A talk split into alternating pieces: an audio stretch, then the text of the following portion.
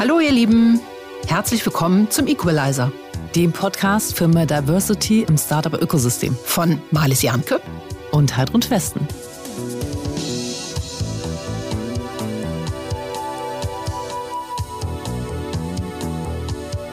Wir freuen uns über unseren Kooperationspartner KfW Capital. Als einer der größten Wagniskapitalgeber in Europa investiert KfW Capital mit Unterstützung des Bundes in europäische Venture Capital Fonds. Diese finanzieren ihrerseits innovative Wachstumsunternehmen mit dem Ziel, die Finanzierungssituation von Startups zu verbessern. Außerdem hat KfW Capital die Weiterentwicklung des VC-Ökosystems im Blick und lobt zum zweiten Mal den KfW Capital Award in den Kategorien Best Female Investor und Best Impact Investor aus. Bewerben könnt ihr euch bis zum 1. Juli auf www.kfw-capital.de.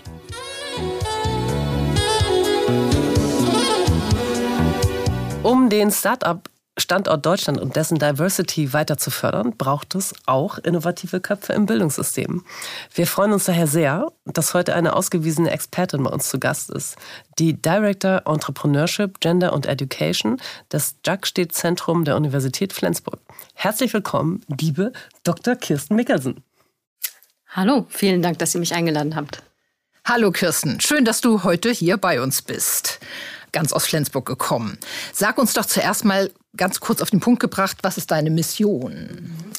Ja, also meine Mission im Rahmen vor allen Dingen meiner Lehre ist es, äh, jungen Menschen alternative Karrierewege zum Angestellten-Dasein zu zeigen und insbesondere junge Frauen auch für die Welt des Entrepreneurships beziehungsweise für die unternehmerische Selbstständigkeit zu eröffnen und zu begeistern. Super. Ja, da kommen wir bestimmt noch im Detail drauf, aber erstmal kommen wir zum CV. Heute geht es ja um Bildung. Wie sieht dein eigener Lebenslauf aus, liebe Kirsten? Soweit ich weiß, hast du in Deutschland und in Dänemark studiert. Wo und was genau? Ja, das ist richtig. Ich habe äh, 98 in Flensburg angefangen. Das war fast eher so die zweite Wahl. Ich wollte eigentlich woanders hin und habe dort einen Studiengang belegt, der damals noch betriebliche Bildung und Management hieß. Und zwar war der bilingual mit Spanisch. Dann meinen Bachelor gemacht. Und heute Spanisch in Flensburg. Spanisch in Flensburg. Es ist cool. total naheliegend, oh, dachte okay. ich auch. So. Mhm. Und ähm, habe dann, äh, das ist der Studiengang, der heute International Management heißt, und habe dann äh, nach dem Bachelor an die SDU in Sonderburg gewechselt und habe dann dort meinen Master gemacht und dann quasi als Zweitsprache oder Drittsprache vielmehr Dänisch auch noch gewählt. Kannst du mal kurz was Dänisches sagen? Uh, ja gut, det er dejligt at være her i dag, og Jeg håber, at vi alle sammen kan gøre noget for, at vi får flere kvindelige iværksættere i fremtiden.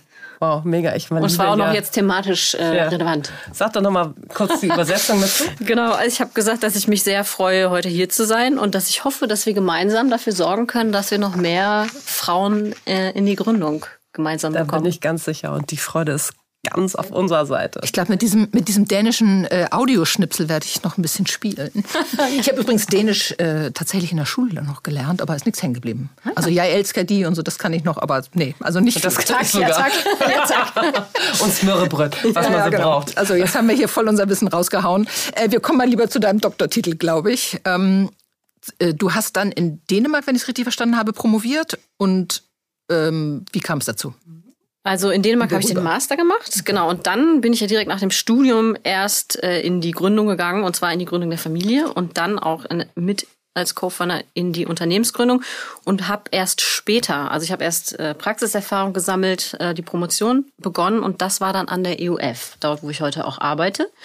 Und zwar zum Thema Women's Entrepreneurship auch, bin aber dann dem Thema oder ich sag mal der Nähe zu Dänemark treu geblieben und habe mich mit der Selbstwirksamkeit von Gründerinnen beschäftigt, und zwar im Vergleich Deutschland und Dänemark, weil mich interessiert hat, äh, wie vor dem kulturellen Unterschied ja auch, den es gibt, äh, die Unternehmerinnen jeweils so ihre Selbstwirksamkeit, also diesen Glauben an die eigenen Fähigkeiten denn im Laufe ihres Lebens herausbilden. Und ich fand das deswegen so spannend, weil wir ja äh, auch so im Allgemeinen oft darüber diskutieren, dass die skandinavischen Länder gleichberechtigter sind und gleichzeitig dort tendenziell weniger Frauen noch gründen als hier in Deutschland. Ah, echt? Ja, und das fand ich äh, damals sehr spannend und habe gedacht, da möchte ich gerne näher hingucken und habe mich dann mit deutschen und dänischen Unternehmerinnen auch unterhalten. Ja, toll. Also zum Thema Selbstwirksamkeit kommen wir, glaube ich, später mhm. nochmal, aber genau. mega spannend. Ähm, was ich ja auch immer spannend finde, ich habe ja auch in Deutschland und in England studiert, mhm. ähm, so diese verschiedenen Bildungssysteme ähm, mhm. zu vergleichen, weil eben einer unserer neuen Ansätze, weswegen du auch heute hier bist, als zweite Lehrende nach äh, Jutta Abulabi von der HAW, ist eben zu gucken, was müssen wir eigentlich am, an den Rahmenbedingungen auch in Deutschland vielleicht verändern. Und dazu gehört natürlich im Wesentlichen auch Bildung, um ähm, das Thema Gründen und Start-up-Gründen vor allem auch in, von diverseren Teams ähm, zu fördern. Und deswegen die Frage, gibt es Unterschiede aus deiner Erfahrung zwischen dem Studium in Deutschland und Dänemark, von denen wir gerade auch vor dem Hintergrund Entrepreneurship hier in Deutschland was lernen können? Und wenn ja, welche?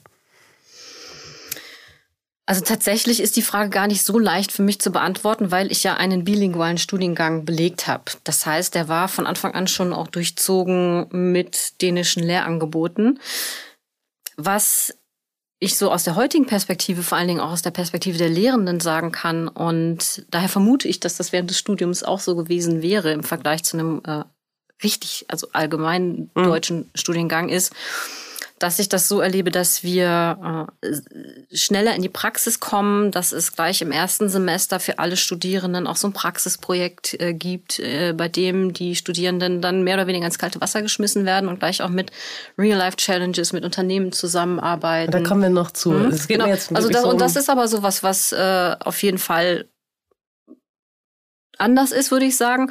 Und was mich damals schon fasziniert hat, ich habe ein Buch in die Hände bekommen, wieder beim Aufräumen, das ich 2001 oder 2 im Studium gelesen habe von Lars Collin. Das ist äh, einer der Gründer, glaube ich, damals von Oticon, das war so ein Hörakustikhersteller mhm. Ähm, gewesen, der damals schon Anfang der 2000er von sogenannten Spaghetti-Unternehmen geredet hat, also Spaghetti-Organisationen, dass man also die Strukturen, die es gibt, diese Siloartigen aufbricht und viel mehr schon für Flexibilität, ja.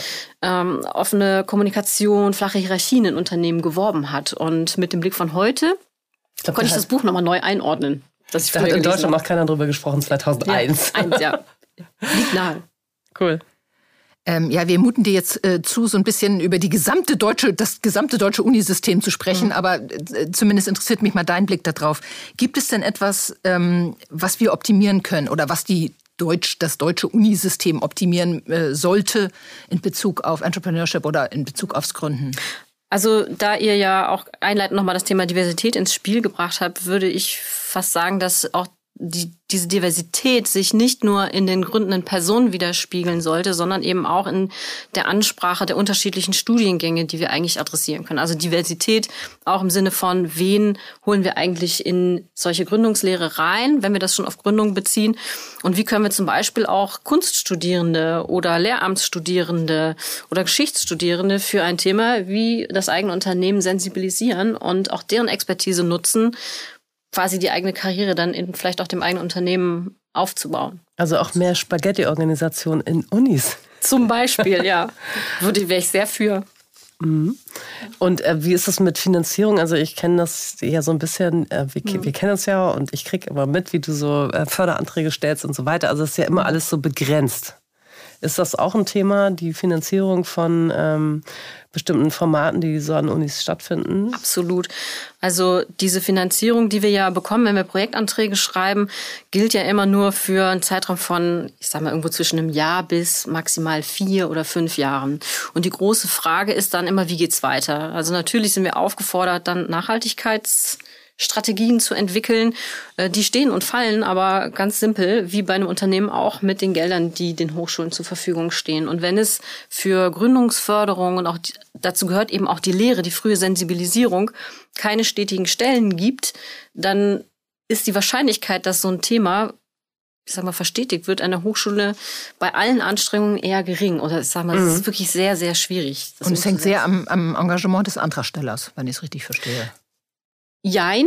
Ähm, wenn wir hinter jetzt die Förderung schauen, also was passiert, was können wir machen, um das zu verstetigen, dass wir eben unabhängig werden von Drittmittelprojekten, dann geht es eher darum, äh, die Hochschulen entsprechend mit finanziellen Mitteln auszustellen, äh, auszustatten, also eine unbefristete Stelle zum Beispiel für das Thema mhm. Transfer oder Unternehmensgründung zu schaffen. Jemand, der das also oder die das ohne auf Drittmittel angewiesen zu sein, begleiten kann. Also so im Prinzip put your money where your mouth ist, wenn ich als Bundesregierung sage, ich habe jetzt eine ganz tolle neue Start-up-Strategie, dann sollte ich auch ganz an den genau. Unis dafür sorgen, dass rechtzeitig die Leute, die später dann diese Start-up-Strategie ja.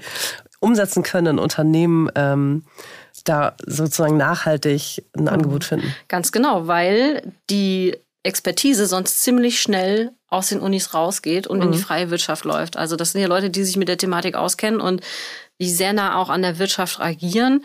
Und äh, wir haben das auch erlebt bei uns äh, im Land und auch speziell bei uns auf dem Campus, dass dann einfach ein Brain Drain stattfindet. Das ja. ist klar. Wenn die keine Perspektive haben, sind sie weg. Mhm. Und damit stirbt im Grunde genommen auch die Initiative. Mhm. Aber eigentlich beginnt das Thema ja auch schon deutlich früher. Ähm, ne, wir hatten in einem unserer Podcasts mal das Thema, das von äh, Spielzeugläden, wo es dann immer eine rosane und eine hellblaue Ecke mhm. gibt. Ähm, du hast uns im Vorgespräch vom dänischen Fund for Young Entrepreneurship erzählt. Was hat es damit auf sich? Kannst du das mhm. ein bisschen beschreiben? Das ist äh, eine Initiative, die es schon, ich würde mal sagen, bestimmt zehn Jahre gibt. Und diese Organisation hat es sich zum Auftrag gemacht, so Entrepreneurship Education Konzepte zu entwickeln, die im Grunde genommen auch schon Kinder im Kindergarten anwenden können oder die man mit, äh, bei denen man Kinder schon im Kindergarten dafür sensibilisieren kann, eigenständig Sachen zu machen, Verantwortung für das eigene Leben zu übernehmen und äh, das zieht sich dann durch, angepasst an die einzelnen Altersstufen im Grunde genommen bis zum PhD-Level. Und Schulen, Kindergärten, Universitäten, die daran ein Interesse haben, können sich also an die wenden und dort auch Lehrmaterialien bekommen. Und äh, ich finde das deshalb so cool, weil es eine zentrale Stelle ist, die permanent eine staatliche? Ja, ich glaube, dass es auf jeden Fall gefördert ist und es ist auch gefördert äh, durch Privatunternehmen. Also die sind schon auch auf mh, mm, also Finanzierung angewiesen. Ja, mega. Also wenn ich möchte, dass mein Kind gründet, dann melde ich das gleich in den richtigen Kindergarten an und sorge dann dafür, dass bis zum PhD braucht er dann für mich nicht, aber bis ja. zur Uni äh, an den richtigen Etablissements ist, um dann sozusagen bestens ausgebildet zu sein als Entrepreneur. Ja, also wir hatten ja auch schon häufiger diese Diskussion, was ist denn jetzt Entrepreneurship, was ist Gründung? Und mhm. mit dem, was du sagst, mhm. ich würde es vielleicht ein bisschen anders formulieren. Wenn ich möchte, dass mein Kind relativ früh selbstständig wird, dann äh, melde ich es in der richtigen Institution an, weil ich dann möglicherweise die Wahrscheinlichkeit erhöhe, dass es eine gewisse Affinität zum Thema Gründung ja. und Entrepreneurship entwickelt. Mhm. Ne? Okay, solange es das in Deutschland noch nicht gibt, kann ich nur Montessori-Kindergarten empfehlen. Das ist dann so ein ähnliches, okay. ähnlichen Effekt. Aber das mega. Also und ähm, hattest, hast du das in deiner Uni-Laufbahn auch äh, davon profitieren können, von dem Fund? Also kam das, tauchte das bei dir irgendwie mit auf? Oder? Nee, gab es damals mhm. äh, bei uns auf jeden Fall noch nicht, war noch nicht auf meiner Agenda. Mir wurde das Thema eigentlich näher gebracht. Einmal natürlich durch die eigene praktische Erfahrung und dann als ich zurück an die Uni kam und dort in einem ersten Exist-Projekt aktiv war. Und da ist mir das erstmal bewusst geworden, welche Rolle das auch in der Hochschule spielt. Und heute wissen wir, und wir bilden ja auch Lehrkräfte aus, dass wir das eben über so Multiplikatoren wie Lehrer und Lehrerinnen auch in die Schulen bringen können, um noch früher anzufangen, weil Hochschule im Grunde genommen auch schon zu spät ist fast. Ja. Wir hatten auch das Thema wie viel Kontakt haben wir denn als junger Mensch mit Gründern und Gründerinnen? Relativ wenig. Ich hatte so gut wie keinen, komme nicht aus einem Unternehmerhaushalt und halte das dafür total wichtig, dass wir möglichst früh eben für alternative Vorbilder da sorgen und auch vielleicht mal Berührungspunkte herstellen. Absolut. Ja. Du bist ja Direktor am Jagdstedt-Zentrum. Erstmal, was ist das überhaupt für ein Zentrum? Mhm.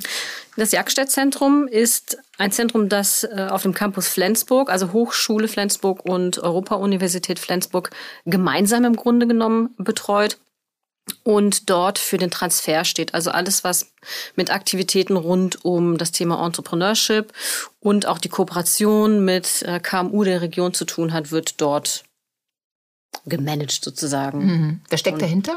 Ähm, ist gefördert worden, äh, zweimal hintereinander, also in zwei Förderperioden durch die Jagdstedt Stiftung, die in Wuppertal ihren Sitz hat und ist tatsächlich äh, dann bei uns auf dem Campus und an der Uni in Form von zwei Personen, das eine bin ich und das andere ist meine Kollegin für das Thema Mittelstand, verstetigt worden. Mhm. Und wir haben sehr viel Direkte Kooperation eben mit Unternehmen. Also unsere Lehre ist sehr eng an die Kooperation der Praxispartner auch gebunden. Mhm. Und welche Studiengänge bietet ihr an? Also äh, mhm. Bachelor, denke ich mal? Genau, also Bachelor-Master-Studiengang ähm, ist das Jagdstadtzentrum auf jeden Fall im Bereich International Management äh, vertreten. An der Hochschule sind es äh, noch ein paar andere Studiengänge.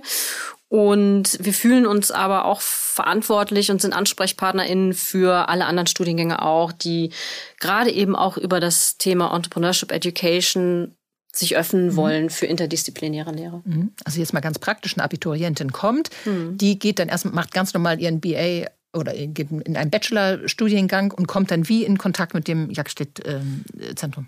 Im Grunde genommen über die Lehre und über die Lehrangebote, die wir schaffen. Und äh, erhält dann eigentlich Zugang zu relativ früh auch schon zu Unternehmen. Also dass wir sagen, hier, wir haben hier ein Unternehmen XY hat gerade die Herausforderung, was im Bereich äh, Innovationsmanagement zu machen. Was können wir machen? Wir können Mitarbeiterbefragungen machen. Oder äh, die Studierenden entwickeln für das Thema Digitalisierung irgendwelche Strategien. Also das, da sind wir total breit aufgestellt. Und ich sage mal, die Studierenden haben auch nicht jetzt den direkten Bezug zum Zentrum als solches, sondern eben über die Angebote. Mhm. Und das können aber Studierende aus allen Fachbereichen sein? Aus allen Fachbereichen sein, ja. genau. Und mixt ihr die bewusst dann auch ähm, aus verschiedenen Disziplinen zusammen? Mhm. Also, wenn wir das machen, dann sind wir bei dem Thema Entrepreneurship Education. Vor dem Hintergrund, das Thema breiter in die Hochschule zu bringen, haben wir ein Exist-Funding bekommen vom BMWK. Und da ist unser Auftrag, interdisziplinäre Lehrveranstaltungen anzubieten. Und wir sind dort eigentlich oder haben offene Türen eingerannt. Das hat uns sehr gefreut. Und wir haben jetzt Teilnehmende von insgesamt 18 Studiengängen von beiden Hochschulen. Cool. Wow. Äh, und das ist wirklich so, dass dort, wie ich das gerade beschrieben habe, die Kunststudierenden mit den Maschinenbauern zusammen in Teams sitzen mit MedieninformatikerInnen und dort gemeinsam Projekte entwickeln. Und das Einzige, was wir wirklich vorgeben, ist, dass die Teams interdisziplinär zusammengestellt mhm. sind. Wenn du sagst 18 verschiedene Studiengänge, ähm, wie viele Frauen sind so ungefähr durchschnittlich so dabei? Also von der EUF-Seite würde ich sagen, ist es mindestens die Hälfte. Auf der Hochschulseite sind es tendenziell ein bisschen weniger und da sind wir eben auch wieder bei diesem Thema, das sind sehr äh, technologieorientierte Studiengänge und daher mit tendenziell weniger Frauen. Die, okay, aber also, ich würde jetzt mal sagen, immerhin. Also es mhm. ist ja mhm. ein fast Parität, also ist ja... Äh, Zumindest an einer Hochschule, ja, ja genau. Ja. Mhm. Okay, toll. Ähm, du hast ja eben schon mal so ein bisschen angesprochen, ihr seid äh, sozusagen die Transferstelle. Da finde ich immer schön, welche Worte es dann so gibt in diesem ähm, universitären System. Ähm, und Ihr seid sozusagen die Brücke zwischen Hochschule und Wirtschaft. Kannst du darauf noch ein bisschen näher eingehen? Du hast schon erwähnt, dass es das Projekt immer gibt mit Wirtschaft, mit der Wirtschaft zusammen. Aber was macht ihr so als Transferstelle da? Ja, das ist eine super gute Frage äh, und etwas, über das wir häufiger auch sprechen und diskutieren, wie wir das ausgestalten können, weil dort natürlich unterschiedliche Perspektiven und auch Wünsche ähm, aufkommen, wenn es um das Thema Transfer geht. Äh, wie viel Wissenschaft und wie wir haben das Thema ja auch häufiger, können wir Wissenschaft in die Wirtschaft transportieren? Äh, wie wissenschaftlich darf es sein? Und gleichzeitig, äh, wie viel Praxis darf und soll äh, zum Beispiel auch in die Lehre mitgebracht werden? Und das ist im Grunde genommen immer so ein bisschen ein Aushandeln zwischen den individuellen Akteuren, die da auch zusammenkommen. Und im Grunde genommen geht es für uns auch viel um die Sichtbarkeit. Also das nach außen zu zeigen, was wir eigentlich auf dem Campus alles so machen und wie die Region auch davon profitiert, welchen Beitrag wir auch zur Entwicklung der Region, und damit meine ich jetzt nicht nur mhm. unsere eigene Hochschule, sondern es gilt im Grunde genommen für jede Hochschule, die Transferstellen heutzutage hat, und das sind die meisten, zu zeigen, inwieweit oder welche Rolle sie für die regionale Entwicklung spielen. Und Sichtbarkeit heißt dann für dich auch wahrscheinlich konkrete Projekte, die entstanden sind. Oder Genau, das können dann äh, Gründungsprojekte sein, das können äh, Projekte sein, wie Studierende haben eben was auch für gemeinnützige Organisationen zum Beispiel entwickelt, haben ihnen geholfen, ein Fahrzeug zu finanzieren oder haben zu einem bestimmten Thema einen Film gemacht. Da spiele ich jetzt auch auf ein Lehrformat an, das ein Kollege macht. Also insgesamt die Sichtbarkeit der Hochschulen erhöhen und auch das, was innerhalb der Lehre gemacht wird. Mhm. Und messt ihr die Erfolge? Oder gibt es Startups, wo du sagst, ja, die sind wirklich die sind entstanden aus, ähm, also das Pflänzchen wurde, habe hab ich mitgepflanzt. Ja, also diese Geschichten gibt es auch. Ähm, was wir auf jeden Fall mittracken können, ist natürlich das, was auf dem Campus stattfindet, wo wir auch noch verantwortlich sind, bis zum wirklichen faktischen Gründung. Danach dürfen wir nicht mehr beraten und nicht mehr mhm. betreuen. Dann gehen sie einfach mhm. nach draußen. Sag mal ein mm. Beispiel für Gründung. Mm, Sourceboat, Beyond Education ist ein aktuelles Beispiel, die noch bei uns auf dem Campus sind. Mm, und was schwieriger ist, ist nachher zu verfolgen, wie lange überleben die, wo gehen die hin und so weiter, weil da das mhm. wissen wir, da müssen wir besser werden. LinkedIn, sag ich nur. Guck mal, LinkedIn, genau. Also Alumni-Betreuung und sowas, das haben wir natürlich auch. Und wir versuchen mhm. schon auch die Leute, die entweder bei uns gegründet haben oder die in spannende, also was heißt, es gibt auch keine unspannende Unternehmen, aber die dann in die Wirtschaft gehen, bei uns zu halten und zu sagen, wenn ihr mal ein cooles Thema habt, ja. dann denkt an uns. Da macht man einen Vortrag. Ja, ganz genau. Total. Also das mhm. machen wir super viel. Ja, schön. Also ich finde, so aus meiner Perspektive machst du das irre gut mit dem Transfer, weil du, also keine Ahnung, wir haben uns ja auch auf irgendwelchen äh, Events kennengelernt, die jetzt, also ich bin da nicht nach Flensburg an die Uni gegangen, sondern du warst unterwegs ähm, auf allen möglichen Start-up-Formaten und Events. Ähm, insofern, ich glaube, das funktioniert ganz gut bei euch. Dankeschön. Unter anderem hast du nicht zuletzt einen tollen Beitrag zu unserem Buch das Gründerinnenhandbuch, was 2022 bei Springer Gabel erschienen ist, ähm, geleistet. Und zwar hast du über Entrepreneurial Self-Efficacy, habe ich das jetzt richtig ausgesprochen, äh, geschrieben. Erklär uns doch mal, was das ist. Mhm.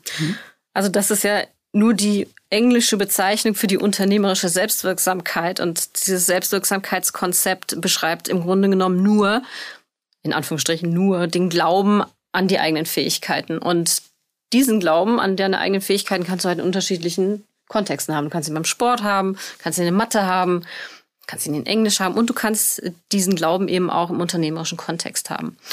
Und äh, das ist ja auch das Thema, mit dem ich mich dann äh, in der Forschung weiter beschäftigt habe und was eigentlich auch immer wieder Thema ist, weil es eines der Phänomen ist, dass wir auch messen können im Rahmen der Entrepreneurship Education. Also wir können gucken, wie schätzen denn sich Studierende ein im Bezug auf unternehmerische Selbstwirksamkeit. Und das ist deswegen so wichtig, weil das so als eines der Themen angesehen wird. Also je höher die Selbstwirksamkeit, desto höher die Wahrscheinlichkeit, muss man sagen, äh, dass sich jemand eben auch selbstständig macht. Aber ist die denn statisch oder ist das nicht etwas, was man lernen Ganz kann? genau. Ja, okay. Ja, deswegen kann man das ja am besten, wie es okay, sich entwickelt. Also die, ne? die Entwicklung. Genau. Und Gibt es bei dieser Selbstwirksamkeit denn messbare Unterschiede zwischen Männern und Frauen? Das ist fast rhetorisch die Frage. Aber ja, ja, ganz, ja tatsächlich gibt's ja. Und äh, zwar wird sie in unterschiedlichen Befragungen natürlich erhoben und äh, fast in allen ähm, Ländern, vor allen Dingen den westlichen Ländern, oder in innovationsgetriebenen Ländern ähm, lässt sich feststellen, dass Männer tendenziell eine höhere Selbstwirksamkeit im unternehmerischen Kontext äußern als Frauen. Also dass sie eher sagen, oh, ich mache das, ich kann das. Also du und Frauen, sie hat gerade Powerposing gemacht, das könnt ihr jetzt nicht sehen, deswegen erkläre ich das. Hm? Und äh, Frauen tendenziell eine geringere Selbstwirksamkeit eben äußern. Und äh, gleichzeitig sollten wir vielleicht auch im Hinterkopf behalten, dass es auch äh, Forschungsergebnisse dazu gibt, dass Männer dazu tendieren, sich zu überschätzen und Frauen ja eher so dazu neigen, ihre Fähigkeiten ein bisschen runterzuspielen. Und äh, das zeigt sich einfach in diesen Forschungsbeiträgen.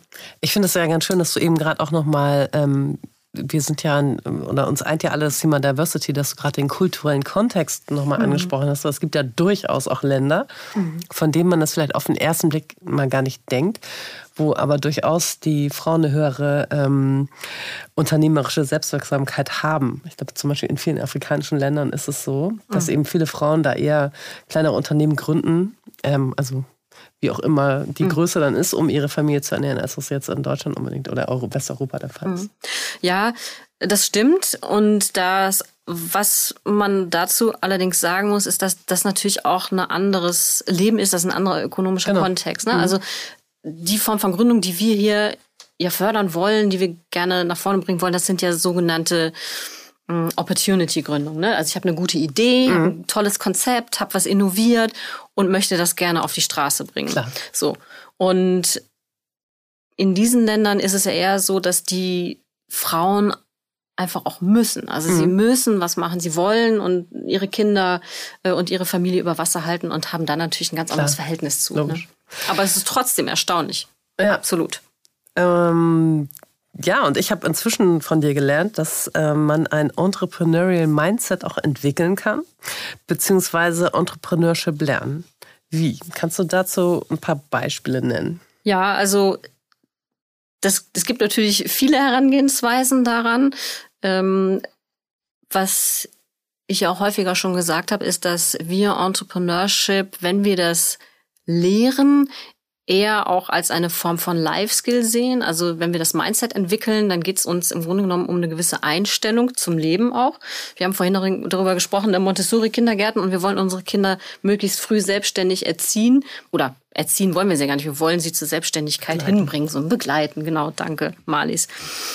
Und nichts anderes machen wir im Grunde genommen auch als Lehrende. Also wenn wir Entrepreneurship Education machen, dann ändern wir auch das Verständnis von uns als Lehrperson. Wir verstehen uns nicht als die Person, die vorne steht und sagt, wie man es machen kann oder wie die Leute, wie die jungen Studierenden ein Unternehmen gründen können. Klar, wir können ihnen gewisse betriebswirtschaftliche Facts mit an die Hand geben. Die bekommen sie aber auch in anderen Veranstaltungen. Uns geht es viel mehr, sie dahin zu bringen, zu erkennen, welche Stärken sie denn eigentlich haben, vielleicht auch welche Präferenzen sie äh, an ich sag mal, den Arbeitsalltag haben, welche Aufgaben sie gerne erledigen und welches Werteset sie denn eigentlich haben, was ihnen wichtig ist, um dann zu gucken, was kann ich denn damit eigentlich machen? Und wenn sie dann auch noch in so interdisziplinären Teams zusammensitzen mhm. und vielleicht auch noch gender diverse und Menschen mit anderen kulturellen Hintergründen und vielleicht auch noch jemanden dabei haben, der, was weiß ich, übersensibel ist. Die bringen ja alle ihre eigenen äh, Challenges auch mit und dann gucken, was können wir denn eigentlich äh, daraus entwickeln. Ist das total spannend. Ja. Das begleiten zu dürfen, das ist für mich ein Privileg. Also zu sehen, was die Studierenden innerhalb eines Semesters lernen können, über sich selbst vor allen Dingen. Und selbst wenn sie sagen am Ende, nee, also Gründung kommt für mich erstmal nicht in Frage, ist das ja kein Fail in der Lehre für mich.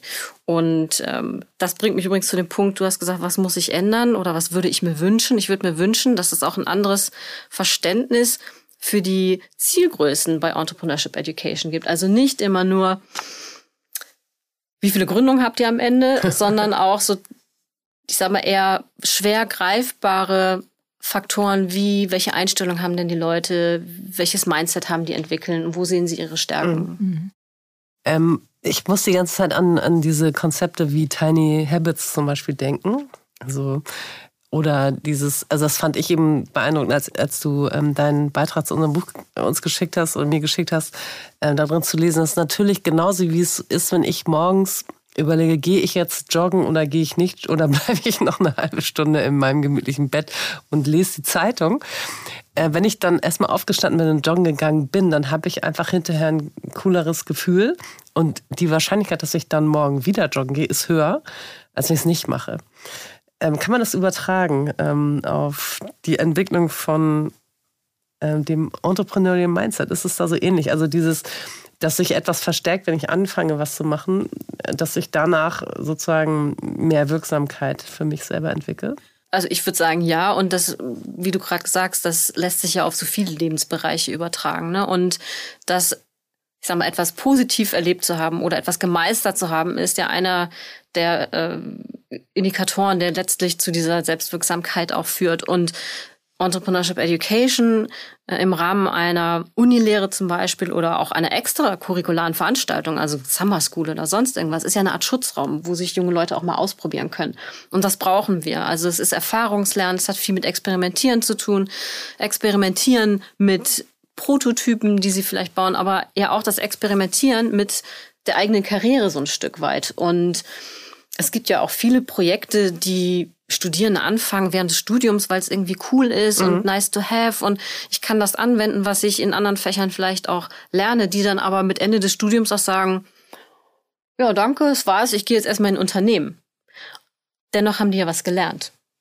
Und die Wahrscheinlichkeit ist ja gar nicht so gering, dass die in fünf Jahren, wenn sie tolle Kontakte haben im Konzern und die entscheidende Idee gefunden haben in ihrem Umfeld, dann gründen. Und da habt ihr dann äh, ganz bestimmt einen Credit verdient. Why not? Ja, und äh, es ist ja auch schon passiert, dass dann Studierende eben nach fünf Jahren oder drei Jahren sich nochmal melden und sagen, hey, ich hatte bei dir damals den Entrepreneurial-Kurs. Ja. Ich habe jetzt eine Idee und wohne aber jetzt in Köln, können wir trotzdem mal mit euch sprechen oder ja. so. Und das ist für mich als Lehrende fast noch so auch das schönste Lob irgendwie. Absolut. Okay, kommen wir zu unserem kleinen Einschub, den wir ja seit ein paar Folgen immer machen. Und zwar ähm, stellen wir ja andere Podcasts vor und heute, passend zum Gast, mal einen diverse gehosteten, ähm, nämlich Generation Beziehungsunfähig von Lina Marie Gralka und Michael Nast. Die beiden klären unter anderem nebenbei auch endlich die ewigen Missverständnisse zwischen den Geschlechtern. Eine super Ergänzung zu unserem Kernthema, mal aus einer ganz anderen Perspektive. Ende der Midroll. ja, kommen wir zum Thema ähm, Netzwerken. Mm, wie siehst du das Thema Netzwerken? Ich vermute sehr, sehr positiv. Und was glaubst du ist entscheidend bei ähm, speziell für Frauen äh, das, beim Thema Netzwerken? Ja, auch ein super spannendes Thema auf jeden Fall. Und ich denke, dass zumindest in den vergangenen Jahren äh, Netzwerke von Frauen anders aufgebaut waren als die von Männern. Auch dazu gibt es ja durchaus Forschungsergebnisse. Und gleichzeitig denke ich, dass der Nutzen eines Netzwerks wieder, also für Männer und Frauen gleich ist. Also sie wollen sich im Grunde genommen austauschen und sie wollen äh, Kontakte knüpfen, sie wollen Zugang zu bestimmten weiteren Netzwerken haben, vielleicht zu, im Gründungskontext dann zu potenziellen Investoren oder vielleicht zu Co-Foundern oder was auch immer. Äh, und bis vor ein paar Jahren, also ich würde mal sagen, in den letzten fünf, sechs Jahren sind ja sehr viele Netzwerke entstanden, gab es relativ wenig schlagkräftige, wenn ich das mal so provokant formulieren darf, Netzwerke für Frauen, die ein Gründungsinteresse hatten. Äh, es gibt den VDU ja schon extrem lange äh, und gleichzeitig fühlten sich viele von den Frauen, die zumindest bei uns in der Region waren, da nicht wirklich abgeholt. Und ähm, daher hatten wir uns damals entschlossen, ein Netzwerk für unsere Region zu gründen und da Frauen anzusprechen, die erstmal so keine Anlaufstelle hatten, die sich auch vielleicht bei der IHK jetzt ohne da despektierlich sein zu wollen. Alle haben ihre Berechtigung und alle haben ihre Klientel, mhm. aber nicht so wirklich aufgeholt fühlten. Ich wollte gerade sagen, du bist ja selber ein super Role Model und hast wie Startup SH mitgegründet. Ja. Meinst du das? Zum Beispiel, ja, genau. Ähm, aber es gibt ja auch noch andere. Mhm. Wir sind ja eher regional unterwegs. Und was Frauennetzwerke auszeichnet, ist ein hohes Maß an Wohlwollen, so wie ich das erlebe, und ein hohes Maß an Kooperation, ein hohes Maß an Austausch und ein hohes Maß an, wir wollen gemeinsam was bewegen. Und äh, man könnte jetzt noch ein bisschen mehr reingehen, wahrscheinlich auch in, äh, da bin ich jetzt auch nicht die hundertprozentige Expertin, was äh, Netzwerke angeht, aber wie Netzwerke aufgebaut sind, also weniger so oberflächliche Kontakte, Frauen gehen eher intensiv direkt in den Austausch. Mm, aber das ist ja nichts Schlechtes. Das mhm. ist ja im Grunde genommen was sehr Positives, was sich heute ja auch gezeigt hat, was auf jeden Fall sehr gewinnbringend sein kann. Mhm. Und ich sage ja immer, reine Frauennetzwerke sind auch dafür da, das Netzwerken so zu üben, dass man sich dann in den knallharten Business-Netzwerken ähm, schon etwas gewappnet fühlt. Ja, ja aber die bringen oft auch richtig viel knallhartes Business, finde ich. Ich wollte gerade also, sagen, ja, ich, also ich würde noch nicht, mal, ich glaube, ich weiß, worauf du hinaus willst. Ich würde aber auch nicht sagen, dass Frauennetzwerke, denn nee. das äh, hatte ich auch schon ganz früh in der nee, Diskussion. das wollte ich überhaupt nicht gesagt haben. Stopp, stopp, stopp. Nee, nee, ähm, ich, nee. Ähm, ich will einfach nur sagen, man kommt nicht drum herum, auch mit Männern zu netzwerken. Ganz und genau. auch in gemischt geschlechtliche Netzwerke ja. zu gehen ganz und da genau. natürlich die Spielregeln ein bisschen anders sind. Absolut. Und das ist nämlich das Potenzial auch von, ich sag, erstmal Frauennetzwerken. Du hast ja auch die Chance, die Spielregeln mitzuändern. Und dafür braucht es aber eine kritische Masse. Und gerade mhm. in der frühen Phase einer Gründung fühlen sich Frauen manchmal, auch das ändert sich auch, wahrscheinlich jetzt auch durch die Generationen, die äh, nachkommen, äh, etwas wohler. Äh, und da gibt's auch im Rahmen der Lehre Ergebnisse zu, wie mhm. das dann ist in Gruppen und so. Mhm. Ich hatte ja das Vergnügen bei We Startup SH mit äh, in deinem sozusagen mit von dir ins Leben gerufenen ähm, Netzwerk auch Mentoring-Programm teilzunehmen und habe eine ganz tolle Gründerin, äh, was war wie Startup ist, ne? Ja, genau. Ähm, dann da kennengelernt, mit der ich auch immer noch sehr gut verbunden bin. Liebe Grüße. Und die Frage jetzt für unsere Hörerin ist vielleicht, ähm, was bringt dieses Netzwerk? Wie, was, wie funktioniert das so und wer kann sich wie bewerben? Mhm. Also Teil des Netzwerks kann im Grunde genommen jede gründungsinteressierte Person sein. Und da gibt es keine Aufnahmekriterien äh, oder. Außer Wohnort. Außer Wohnort, genau. Wobei tatsächlich durch Corona die Chance eröffnet wurde, dass wir auch bundesweit Kontakte hatten. Also Frauen, die dann an unseren Online-Veranstaltungen teilgenommen haben. Da gibt es jetzt erstmal kein Ausschlusskriterium. Äh, und das Netzwerk als solches dient zunächst mal dem, der Vernetzung von Gründenden, weil wir ja in einer relativ ländlichen Region leben und die nächste Gründerin vielleicht nicht äh, wie hier drei Häuser weiter wohnt, sondern drei Dörfer oder drei Städte weiter. Also da einfach eine größere Nähe zu schaffen und dann zusätzlich auch noch Veranstaltungen anzubieten, die die Sichtbarkeit von Gründenden, also von Gründerinnen erhöhen. Denn es gibt sie ja. Es ist ja nicht so, dass es keine gibt. Sie sind manchmal einfach nur so vertieft in ihre Arbeit, dass äh, sie sich nicht damit beschäftigen, vielleicht mhm. auch sichtbar zu sein. Und Trainingsangebote, Workshop-Angebote zu den unterschiedlichsten Themen. Da machen wir regelmäßig Abfragen. Und was eben äh, auch richtig gut ist, und dafür können Sie sich anmelden. Das ist das Mentoring-Programm, weil Sie dort eben die Gelegenheit haben, von der Erfahrung bereits etablierter Unternehmerinnen, Nachfolgerinnen äh, zu lernen und sich dort auch auszutauschen. Und zwar auch über Themen, die dann tatsächlich auch eher, ich sag mal, frauentypisch sind. Wir haben viel darüber diskutiert, nehmen wir auch Männer als Mentoren mit auf und wir schließen sie grundsätzlich nicht aus. Also wir hatten auch schon Mentees, die sowohl eine Frau als dann auch einen Mann im Mentoring-Pool hatten. Warum auch nicht? Fürs Programm äh, hatten wir uns dann dazu entschieden, das hauptsächlich mit Frauen zu machen, weil es bestimmte Themen gibt, da fehlt dann einfach so die Identifikation. Das ist wie beim Investment, ne? Das mhm. ist ja auch so ein Ding, also ein ja. Thema. Was mache ich denn jetzt? Es wäre schön, wenn wir uns gar nicht mehr damit beschäftigen müssten, aber wir haben halt nach wie vor dieses Thema, dass Frauen in gewissen Kontexten benachteiligt sind oder Doppelbelastungen haben und und und. Mhm. Und äh, da würde ich empfehlen, einfach vielleicht auf die Website zu gehen und äh, Mentoring anzuklicken und uns einfach mal eine Mail zu schreiben. Das geht relativ formlos. Super.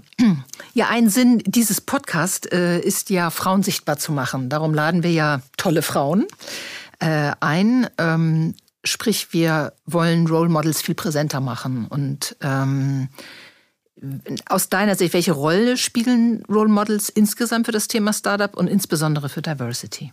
Mhm. Also ich würde sagen, sie erfüllen mehrere Zwecke, Role Models. Einmal natürlich für die Gründenden, die jetzt nachkommen, die sich für das Thema interessieren. So, je mehr, je bunter sozusagen äh, das Portfolio an Gründungspersonen, an denen ich mich orientieren kann, desto mehr unterschiedliche Personen kann ich natürlich auch ansprechen, desto höher ist die Wahrscheinlichkeit, mh, dass auch ich vielleicht jemanden finde, an dem ich mich orientieren kann oder an der ich mich orientieren kann. Also für die Gründerinnen und Gründer selbst äh, spielen Role Models eine wichtige Rolle. Und dann natürlich auch, wir reden ja viel darüber, was können wir auch im Ecosystem ändern oder bewegen und äh, was können wir vielleicht auch äh, in der Szene ändern. Und da ist es natürlich auch wichtig, möglichst vielfältig äh, so Best Practices oder Erfolgsmodelle zu zeigen. Und das hilft uns dann dabei auch vielleicht ein etwas diverseres Verständnis vom Thema Erfolg zum Beispiel zu bekommen. Ist Erfolg immer nur das Unicorn oder ist ein Erfolg auch jemand, äh, die keine Ahnung, einen Keramikladen in der Stadt hat, wo die Leute äh, Partys schmeißen können, Firmen-Events machen können, was auch immer. Also das, glaube ich, ist, spielt eine wichtige Rolle, um mhm. das Thema einfach breiter zu streuen. Ähm, ja, bei einem unserer gemeinsamen Herzensprojekte, dem Female Start Aperitivo, der wurde vor zwei Jahren ins Leben gerufen. Da gab es den in Hamburg letztes Jahr schon in vier Standorten. Dieses Jahr werden es bundesweit acht Standorte sein ähm, an denen dieses Format stattfindet. Und da bekommen Gründerinnen eine Bühne. Wie läuft das so? Und was bringt es? Ja, das ist ja ein Herzensprojekt äh, von Hamburg und Schleswig-Holstein. Ne? Christoph ja. ist noch dabei und der Female Start Aperitivo dient im Grunde genommen in erster Linie der Sichtbarkeit auch von Gründerinnen. Also ich habe im Laufe meiner mehr als zehnjährigen ähm, Aktivität, die in dem Thema so oft zu hören bekommen, ja, wir würden ja gerne mehr Frauen auf die Bühne holen, aber es gibt sie nicht und es gibt auch keine Gründerinnen. Und äh, da waren wir uns ziemlich einig, dass das zumindest heute auf jeden Fall nicht mehr so ist. Absolut.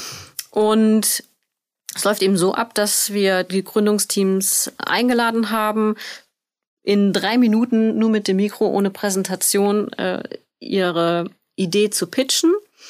Und die Grundidee dabei war auch, dass wir das vor potenziellen Investorinnen machen, weil wir ja auch wissen, dass ein großer Hebel, um mehr Geld auch in Projekte von Frauen zu bekommen, ein größerer Pool an Investorinnen auch ist. Erkennt, ne, wissen, ja. hat auch wieder was mit Identifikation zu tun und so weiter und so fort. Und da quasi ein, einen Raum zu schaffen, wo Investorinnen und Gründerinnen zusammenkommen können.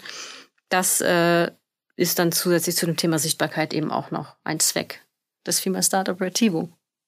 Ja, auch wir haben davon profitiert und unseren Equalizer dort gelauncht beim ersten. Sehr cool. Ich glaube, du warst aber gerade im Urlaub. Ja. auch mal. Okay, Kirsten, jetzt kommen wir schon langsam so, so zum Ende des Podcasts. Jetzt darfst du noch mal einmal deinen Pitch loslassen. Also warum sollen die jungen Zuhörerinnen, die ähm, vielleicht gerade das Abi in der Tasche haben, jetzt ein, ein Studium planen, warum sollen die nach Flensburg kommen zu euch? Was macht ihr da besser? Also Flensburg wäre natürlich ideal, weil wir einfach ein ziemlich äh, gutes Programm haben für das Thema Tolle Lehrende. Ja, krass gute äh, Lehrende. Und ähm, wir liegen super direkt am Wasser. Also es ist quasi Leben und Studieren dort, wo andere Urlaub machen. äh, nein, aber äh, ob sie das jetzt in Flensburg machen oder ob sie das in Berlin machen oder sonst irgendwo, äh, ich würde mir wünschen, dass sie sich auf jeden Fall für das Thema öffnen, dass sie die Möglichkeit darin sehen, vor allen Dingen auch äh, ihre Persönlichkeit zu entwickeln über das Thema Entrepreneurship. Das würde mich freuen, würde mich im Grunde genommen auch für Jungs freuen, nicht nur für junge Frauen und äh, das nutzen, um sich möglichst früh auszutauschen und ihre eigene Karriere so gut es geht selbst in die Hand zu nehmen. Da sind wir schon fast bei der, also da bist du eigentlich schon bei der Beantwortung meiner letzten Frage. Ähm, wir fragen nämlich immer nach den Top-Tipps für Gründerinnen. Was sind deine darüber hinaus? Also auf jeden Fall so früh es geht, sich austauschen mit anderen über die eigene Idee, um zu gucken, wo vielleicht Verbesserungspotenziale sind. Dann sich auf jeden Fall selbst treu bleiben, die eigenen Werte kennen, also nicht nur das Wertangebot des Produkts oder des Services, sondern auch die eigenen Werte, das eigene Werteset, um ein passendes Match im Zweifel auch oder in, nicht im Zweifel, sondern im besten Fall Ganz wichtig. bei Geldgebenden zu finden. Äh, und das Dritte ist, es sich einfach nicht unterkriegen lassen. Egal von wem, ob von Männern, von Frauen, von Investoren, was auch immer. Dranbleiben. Absolut wichtiger Tipp. Vielen Dank, liebe Kirsten, dass du den weiten Weg aus Flensburg auf dich genommen hast, um hier deine Weisheit mit uns zu teilen. Herzlichen Dank. Da schließe ich mich an. Vielen Dank, Kirsten. Auch in den nächsten Folgen sprechen wir mit spannenden und inspirierenden Menschen, Female Founders, InvestorInnen und anderen relevanten ExpertInnen denen Diversity am Herzen liegt. Stay tuned.